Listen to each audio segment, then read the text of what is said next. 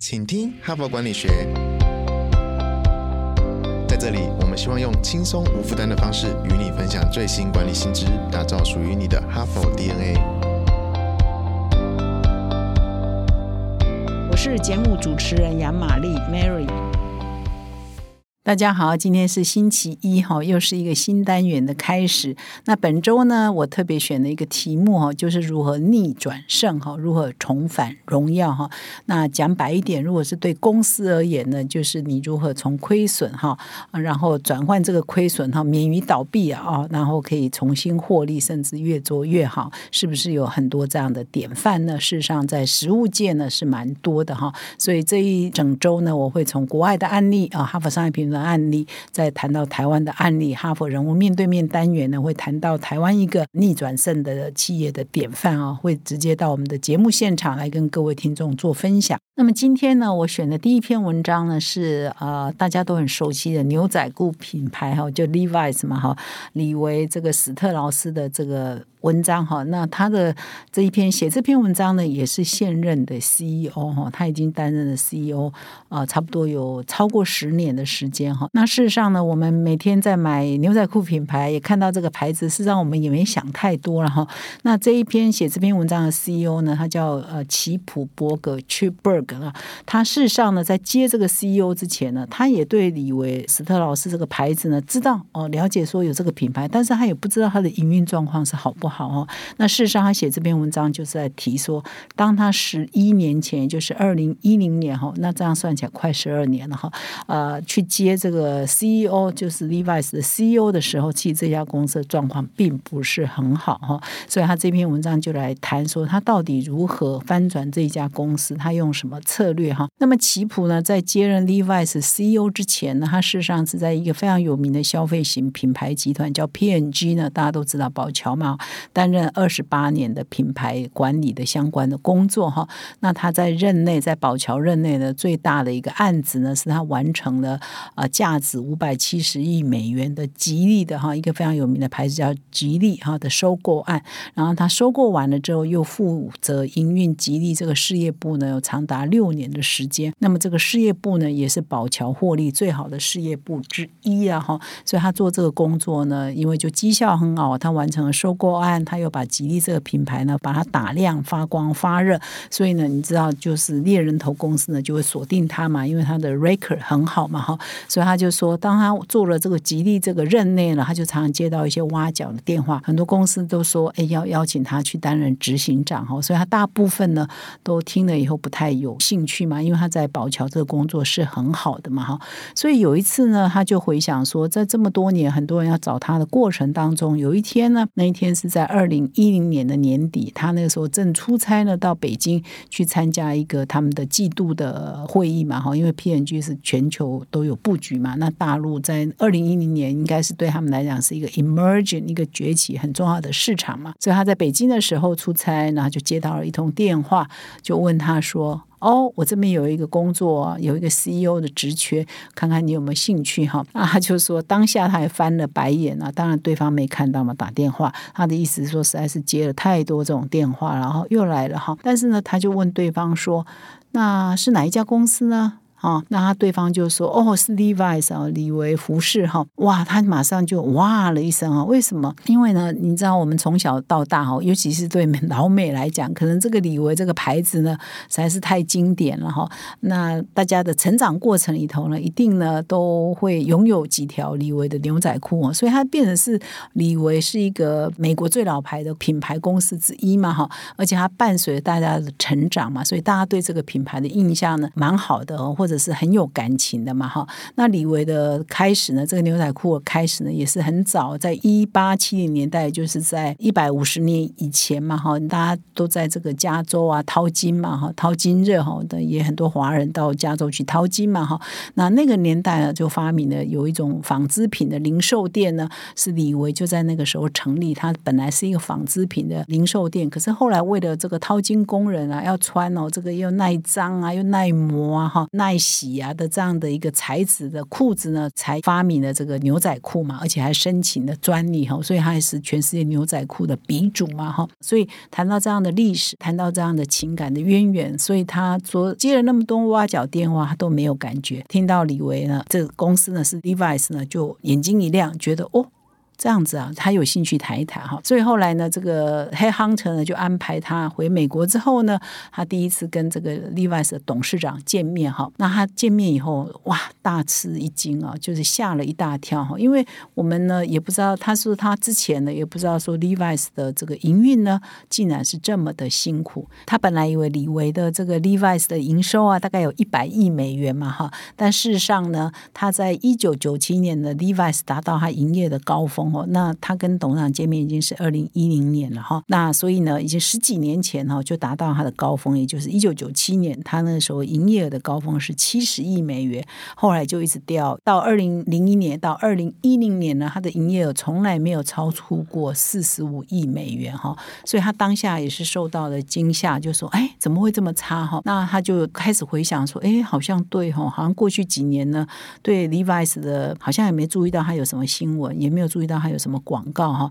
所以他财务表现不好呢？因为他自己也是做宝桥这种消费型品牌的嘛哈，他就只是以前没有注意哈，就觉得这是一个老品牌，应该做的不错，但事实上没有去注意说他的财报是相当的不好哈。那通常呢，面对这种不好呢，很多人会觉得哦，不要不要不要去。淌这个浑水哈，但是呢，成功的人他想法是不一样，他觉得反正谷底就这样了嘛，再坏就是这样了，所以他觉得这是一个很好的机会，再加上他对这个品牌是有有感情的哈，所以他后来想一想，他还是接受这个 offer 哈，就去担任这个 Levi's 的执行长哈。那他上任的时候呢，已经是二零一一年的九月哈，所以基本上也是谈判的大半年以上嘛哈。那他那个时候呢，上任的时候还是五十四岁。上五十四岁还是人生非常充满干劲，又累积了那么多的经验嘛，哈，所以他接任之后，他到底做了哪些事呢？这就是这篇文章的重点，让 Levi's 这个已经逐渐走下坡的品牌重新重返荣耀。那么第一件事情呢，他就是开始展开的倾听之旅，哈，因为你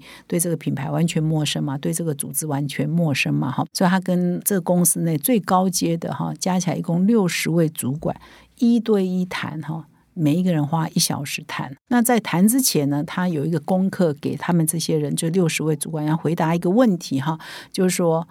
我们公司你觉得不应该改变哪三件事情哈，以及你觉得我们绝对必须要改变的又是哪三件事情？换句话说，我们有什么好的传统或好的文化或好的组织或好的产品等等是不应该改变，不论我们面对什么困难都不应该改变。第二个是说。无论我们现在是什么状况，都应该要立刻剔除的一些缺点哈，必须要立刻改变的事情又是哪三件哈？所以一个是不该改变，一个是必须立刻改变的哈。那么第二呢，他又他要他们回答另外一个问题，就是你希望我哈这个新的执行长做哪一件事情？如果一件事情的话啊，你希望我做什么事情？第二，你担心我。哈，可能会做哪一件事情哈？所以一样啊，就是啊，这一件事情大家列出来，你最希望我做的是什么？你最担心我做的又是什么？哈，这是第二个题目。那么之后呢，他就开始跟这些主管一对一的面谈嘛，哈。他说他大概谈了二十位之后啊，他大概就已经很清楚了这个公司的问题在哪里，好，这个公司的优点在哪里，文化在哪里，哈，他大概就已经啊有一些初步的了解哈。那除了这样之外，他跟每一个高管见面的时候，他也都会顺便了解说，诶，他们都在忙些什么事情，他们忙些这些事情呢，跟 Levi's 的策略有什么关联哈？然后他也会问他们呢，你做这个事情到底重要性在哪里？意义在哪里？哈，那他就会发现说，有些人你这样问他之后，很多人就会一脸茫然，觉得，嗯。我也回答不出来哈，为什么我现在要做这个？或为什么我现在要忙这个哈？那所以呢，他发现说，经过了六十个人的一对一访谈，又把那些问卷收集回来之后呢，他发现说，哇，这个公司目前呃是没有清楚的策略，到底公司要往哪里去呢？大家没有很一致的看法，而且这个公司的文化呢，其实呢也不活跃哈。那更令他震惊的是说，有一次他把这个六十个人呢全部找来哈，那大家开一个集体的会议，那他在会议。上就问大家一个问题：说你们当中呃觉得我们公司的绩效很好的，请举手哈。就会让他吓一大跳，是四分之三的人都举手，哎，哦，就是说这个公司明明业绩已经这么差了哈，那可能。他们很无感啊，所以觉得哎，四分之三七十五 percent 的人觉得我们公司很好啊，我们业绩很好啊，我们效率很好啊，我们绩效很好啊等等。所以他当下也受到惊吓，就说哇，大家都没有迫切感，没有危机感哈，那大家的纪律哈，大家的奋斗的心是没有，所以他就感觉说整个公司呢必须来一个重大的变革哈，尤其是企业文化的变革哈，必须要重新塑造这家公司的愿景啊哈，或者是工作的伦理。啊，或者是工作的态度啊，等等，必须要重新被激励出来哈，不然的话实在是死气沉沉的哈。所以呢，啊，在六十个主管当中呢，其中有十一位呢是一级主管哈，也就是执行长直接管的哈。这一级主管当中呢，他为了重塑这一家公司的文化呢，他后来发现这十一个直属的高阶主管呢，其中呢必须离职的占超过一大半哈。所以最后呢，在一年半内呢，这十一个人当中有九个人就离职了。那他写这篇文章已经是他担任啊执行长七八年以后哈。那么其中两个人呢，有一个。人呢是转调其他工作哈，另外一个人还留在公司哈，所以就十一个人只剩下两个人还在这个团队哈，所以表示说他这个变革啊，有一些人呢必须更换哈，那也是没有没有办法的事情哈，所以他逆转胜的第一步呢，就上面讲了，对内呢组织重整哈，人员呢重新呃训练，然后人员甚至要做一些淘汰。那么逆转胜的第二步呢，就是必须要重新的对外哈研究市场跟研究顾客哈。事实上呢，这个大家都知道，因为伯格呢以前是在就现在的这个 CEO 以前是在宝桥服务的，而宝桥呢有一个非常有名的，他们做客户研究的方式就会走进消费者的家哦，就看因为宝桥很多这个日常的用品嘛哈，就是走进消费者的家，看他们怎么洗头的，用什么产品；看洗手的用什么产品，用怎么保养的用什么产品。哈，所以一样的，因为他有以前在那个宝桥的经验嘛，哈，所以他也把这个拿到 Levi's 走进消费者的家，看看呢他的衣柜哈，到底有几条牛仔裤，而他怎么穿牛仔裤的，要问消费者，以及说，哎，那这几条牛仔裤当中，Levi's 有几条哈，所以他就真的哈，带着他们的研究人员走进消费者的家。那这边呢，就举了一个案例哦，他有一次呢，就带着他们的研发人员哈，他们的市场调查人员呢，就走进了。在印度哈，有一个女性的消费者的家，走进她家，然后就去她的衣柜啊，就看她说有几条牛仔裤哈。那她家呢是蛮不错的哈，所以住在有大理石地板、有空调的房子里，所以啊，就是蛮上流社会的。然后都讲英文，而这女生呢还是剑桥大学毕业哦，英国剑桥，所以呢算是上流社会、中上阶层的人哈。然后后来她去她衣柜一看，哇，一共有十条牛仔裤哈。那当然有 Levi's。呢只有两条哦，那其他还有 Kevin Klein 啊、Guess 啊、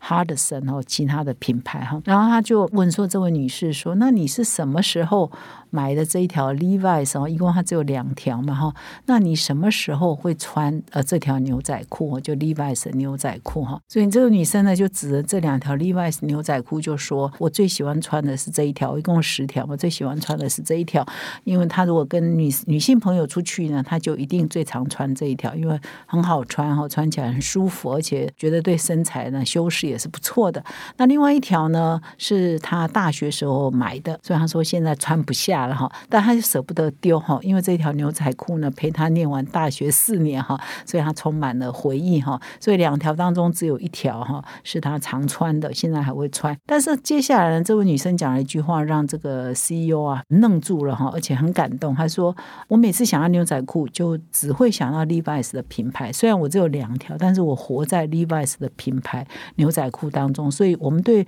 牛仔裤的想象呢，就是我们对 Levi's 这个品牌的依恋。”哈，或者是喜欢，或者是一起陪我们成长的过程嘛，哈。所以那个伯格哈，这位 CEO 说，哇，听到这位女生讲这句话的时候，哇，全身都起鸡皮疙瘩。后来呢，这个他就做了一个新的广告，哈，叫 Live in Levi's 哈，因为这个女生就说，我会 wear other jeans，but you live in Levi's 啊，就是说你会穿其他牛仔裤，但是你还是活在 Levi's 的牛仔裤中了哈。所以呢，谈到牛仔裤就想到 Levi's 哈，所以后来呢，这这个 Levi's 的重新定义它的广告，就用这个 slogan “Live in Levi's” 哈。那这个呢，就帮他们创造很多崭新的品牌形象。那这个呢，就是他们从家庭访视得来的一个很好的收获哈。所以他做组织变革的第二步呢，就重新带着他们的团队做消费者调查、市场的研究哦。那这个只是其中一个很经典的案例跟故事哈，来这里跟各位听众做分享。那么，其实上刚刚做组织内部的组织变革，或者是对外的重新的消费者研究，到最后呢，还还是必须要找出它逆转胜的第三步哈，就是要提出新的策略跟战略嘛。好，所以这个呃伯格呢上任之后几个月内呢，他首要任务呢就是要规划出我新的呃策略跟战略到底是什么哈。所以他六个月后就提出了四大新的战略哈。第一个哈，我觉得这四大战略呢，跟不管是任何公司都是可以参。参考的第一个一定是扩大你原来的核心事业嘛，比如你现在 cash cow 是什么？你有没有办法靠这个 cash cow 再给它巩固哈？现在呃，你靠这个 cash cow 创造百分之五十的营收，或者是五十亿的营收，因为它是你的最主要的核心事业嘛，你有没有办法把它扩大？哦，因为这是它是你最有竞争力的范围嘛，哈，所以以 Levi's 来说，他说他那个时候的百分之八十的现金的流量跟他的获利呢，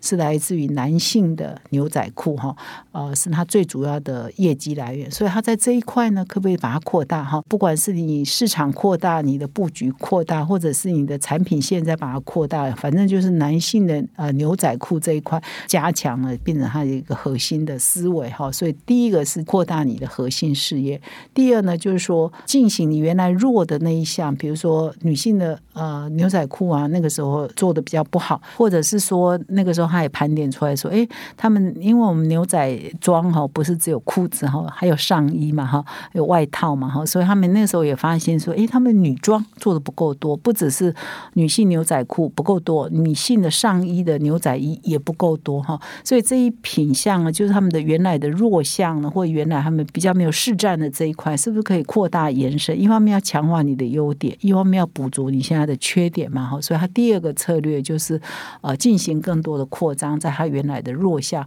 而且要到这个，比如说他们以前在开发中国家呢，也市占率也是比较低的，比如说那时候在巴西啊，在印度啊，在俄罗斯那个时候的金砖四国，然后他们也发现说他们的市占率是比较低的，因为布局不够多，所以它是不是在这里要进行更多的扩张？哈，那它第三。个策略就是要。把它的通路啊重新盘点过哈，就是 Levi's 原来的衣服啊、服饰啊是都是透过哪些通路在销售？如果有补足的空间，他也要尽量去补足。比如说，他那个时候就发现说，哎，大部分的 Levi's 呢都是在百货公司销售。那么虽然他们有两千七百家呃自营店，但是呢好像也没有统一的风格哈。以及呢那个时候电商也刚起来，但是他们的布局是还不够多哈。所以他把这些整个的盘点过后，比如自营的通路、自己开的。零售店以及百货店以及电商啊，要把它全通路整合在一起，哈，这是他第三个采取的策略。那第四呢，就是他刚上任的时候发现说，哇，Levi's 的利息支出啊，比广告费的支出还要多，哈，为什么？他们以前就是借债借太多了，哈，所以呢，就是做了很多投资，但是那些投资的效益是不好的，哈，所以这一块呢也要清理，哈，使得他们的财务构面，哈，财务纪律呢是可以更好的，哈，所以他为了这个让 Levi's 呢走。出谷底呢，在策略上也采取了四大的步骤。那么经过几年的变革呢，他写这篇文章是二零一八哈，我还特别上网查，现在呢，他还是 Levi's 的 CEO，表示说他经营的还蛮稳健的，一直蒸蒸日上哈。所以他写这篇文章的时候有回忆说，从二零一二年到二零一七年的 Levi's 的营收跟获利呢，都持续保持成长哈。那么也偿还了，我刚刚不是说他的债务是很多嘛，也偿还了十亿美元的负债哦，这算。算是很高，十亿美元就是几百亿台币了嘛，哈。那么到二零一七年呢，是他 Levi's 的赚钱最多，也是营收最高的一年，哈。那他这篇文章是写在二零一八嘛，用的是二零一七最新的数字，哈。所以显然就是说，这个他所推动的一些变革呢，是可以啊成功的看到一些绩效，哈。那事实上这篇文章呢，还谈到很多他变革的一些想法跟过程，然后他怎么样推动啊投资，哈，就是说你这个这么大的公司。你总是要持续投资新事业嘛，呃，新产品嘛，他在投资新事业、新产品这一方面也有一些见解跟新的做法哈，也都蛮成功的哈。但是因为时间的关系，我现在就没有办法再继续说下去，所以呢，还是请到我们的说明来点击这篇文章的原文呢，可以看得更清楚，可以看更多哈。那么以上呢是我今天的分享哈，所以 Levi's 呢可能都是我们大家很熟悉的品牌，你可能身上穿的正好是他的牛仔裤、牛仔衣哈，可是我们对它的背景和对它的历史不是那么了解哈，所以今天这篇文章也让我们更了解一下我们生活中非常熟悉的一个品牌，它的历史哦，原来它是一八七零年就创的，是为了淘金的工人哈创办的哈的一个品牌，到现在呢已经一百五十年了嘛哈，也活得好好的哈，所以就是百年企业哈，也是一个怎么样永续发展、永续经营的一个范例，然后在这里供各位做参考啊，感谢你们今天的收听，我们明天再相会。现在就注册 HBR 数位版会员，每月三篇文章免费阅读，与世界一流管理接轨，阅读更多管理大师的精彩观点。现在就开始。